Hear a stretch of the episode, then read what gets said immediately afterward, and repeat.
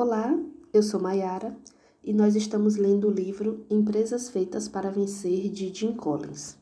Nós estamos no capítulo 2, que é a liderança de nível 5. O termo nível 5 se refere ao nível mais alto na hierarquia de competências executivas que identificamos em nossa pesquisa. Embora não seja obrigatório movimentar-se em sequência do nível 1 até atingir o nível 5, talvez seja possível preencher alguns dos níveis inferiores mais tarde.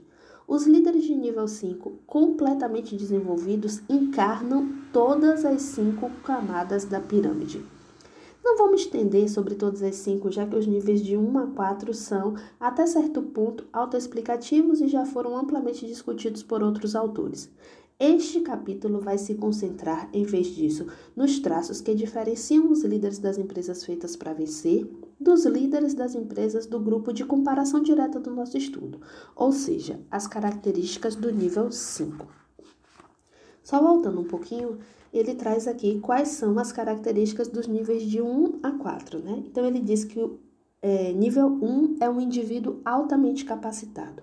Faz contribuições produtivas por meio do talento, do conhecimento, das técnicas e dos bons hábitos de trabalho. O nível 2 é um membro colaborador da equipe. Ele contribui com suas capacidades individuais para que sejam atingidos os objetivos do grupo e trabalha de forma eficaz com outras pessoas numa atmosfera de equipe.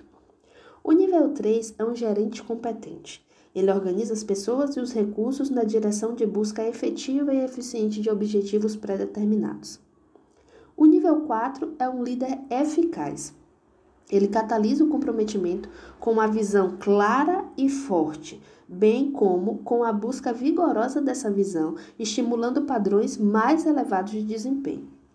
E o nível número 5 é o executivo de, executivo de nível 5.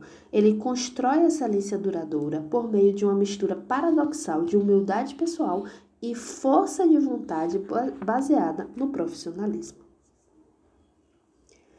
Mas, em primeiro lugar, eu peço licença para fazer uma breve digressão para esclarecer um ponto importante. Nós não estávamos procurando pela liderança de nível 5 ou qualquer coisa do gênero.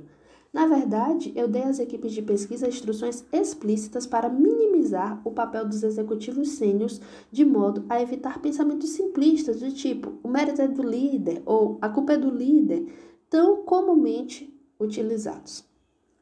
Para fazer uma analogia, a perspectiva de que a liderança é a resposta para tudo é o equivalente moderno à perspectiva de que Deus é a resposta para tudo o que atrasou a nossa compreensão científica do mundo físico durante a Idade das Trevas.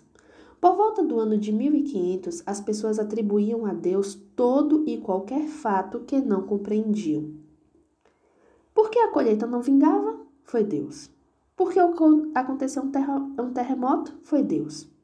O que mantém os planetas no lugar? Deus. No iluminismo, porém, começamos a buscar uma compreensão mais científica, a física, a química, a biologia, as placas tectônicas e por aí vai. Não que nos tenhamos tornado ateus, mas atingimos uma compreensão mais profunda em relação ao mecanismo do universo. Da mesma forma, toda vez que atribuímos tudo à liderança, não somos diferentes dos homens dos, dos idos de 1500. Estamos simplesmente admitindo a nossa ignorância. Que devamos nos tornar céticos em relação à liderança, pois ela realmente é importante. Mas cada vez que jogamos os braços para o alto em sinal de frustração e voltamos à velha, bem, a resposta deve ser da liderança, estamos nos auto-impedindo de conquistar uma compreensão mais profunda e científica daquilo que faz as grandes empresas funcionarem. Assim, bem do início do projeto, eu vivi insistindo: ignorem os executivos. Mas a equipe de pesquisa se recusava. Não, existe algo raro e consistente a respeito deles, não podemos ignorá-los.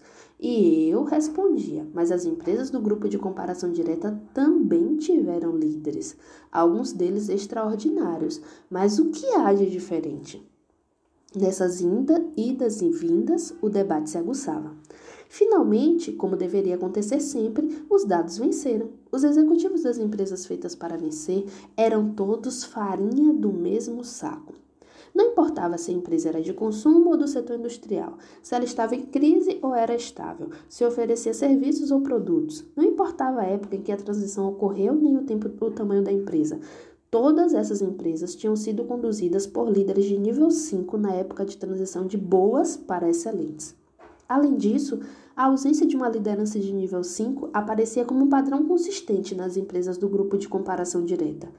Tendo em vista que a liderança de nível 5 vai contra os ditames do senso comum, particularmente contra a crença de que precisamos de salvadores da pátria para personalidades fortes, com personalidades fortes para transformar as empresas, é importante ter em mente que a liderança de nível 5 é uma descoberta empírica e não ideológica. Humildade mais força de vontade é igual ao nível 5. Os líderes de nível 5 são um caso de dualidade. Eles são modestos e determinados, humildes e destemidos.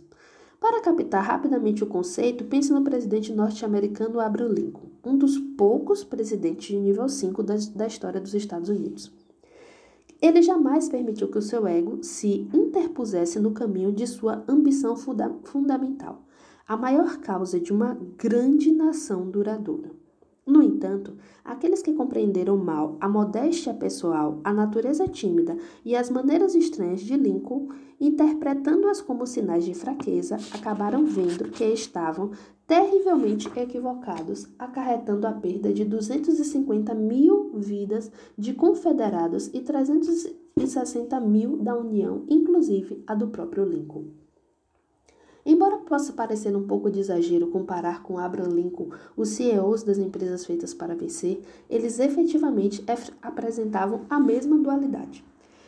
Veja o caso de Colin Mockler, é o CEO da Gillette, de 1975 a 1991. Durante a gestão de Mockler, a Gillette enfrentou três reveses que ameaçaram destruir as oportunidades da empresa chegar à excelência.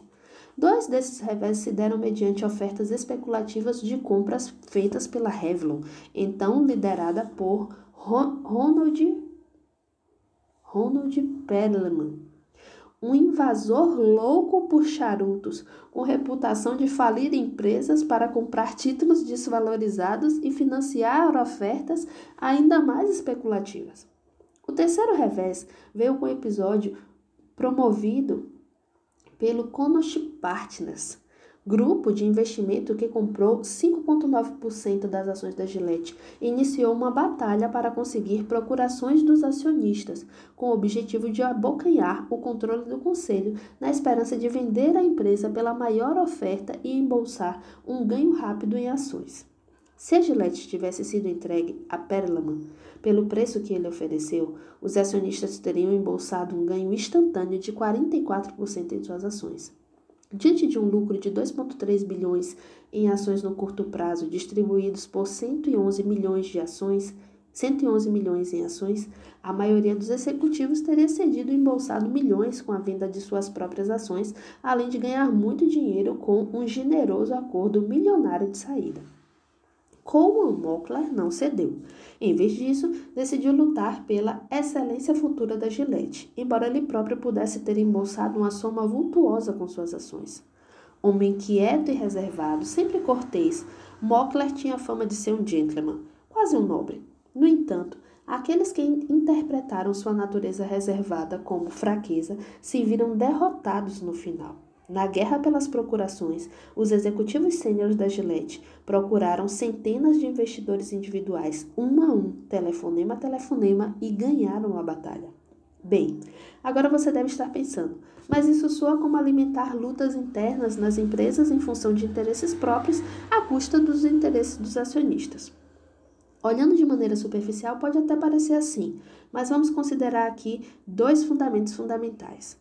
Dois fatos fundamentais. Primeiro, Mockler e sua equipe decidiram o futuro da empresa em termos de investimentos em produtos radicalmente novos e tecnologicamente avançados, que mais tarde se tornaram conhecidos como Sensor e Mac 3. Se a aquisição do controle acionário tivesse sido bem sucedida, esses projetos teriam, quase com toda certeza, sido minimizados ou eliminados, e nenhum de nós estaria usando Sensor, Sensor for Woman ou Mac 3. O que condenaria centenas de milhares de pessoas a uma batalha diária bem mais dolorosa para se barbear ou se depilar.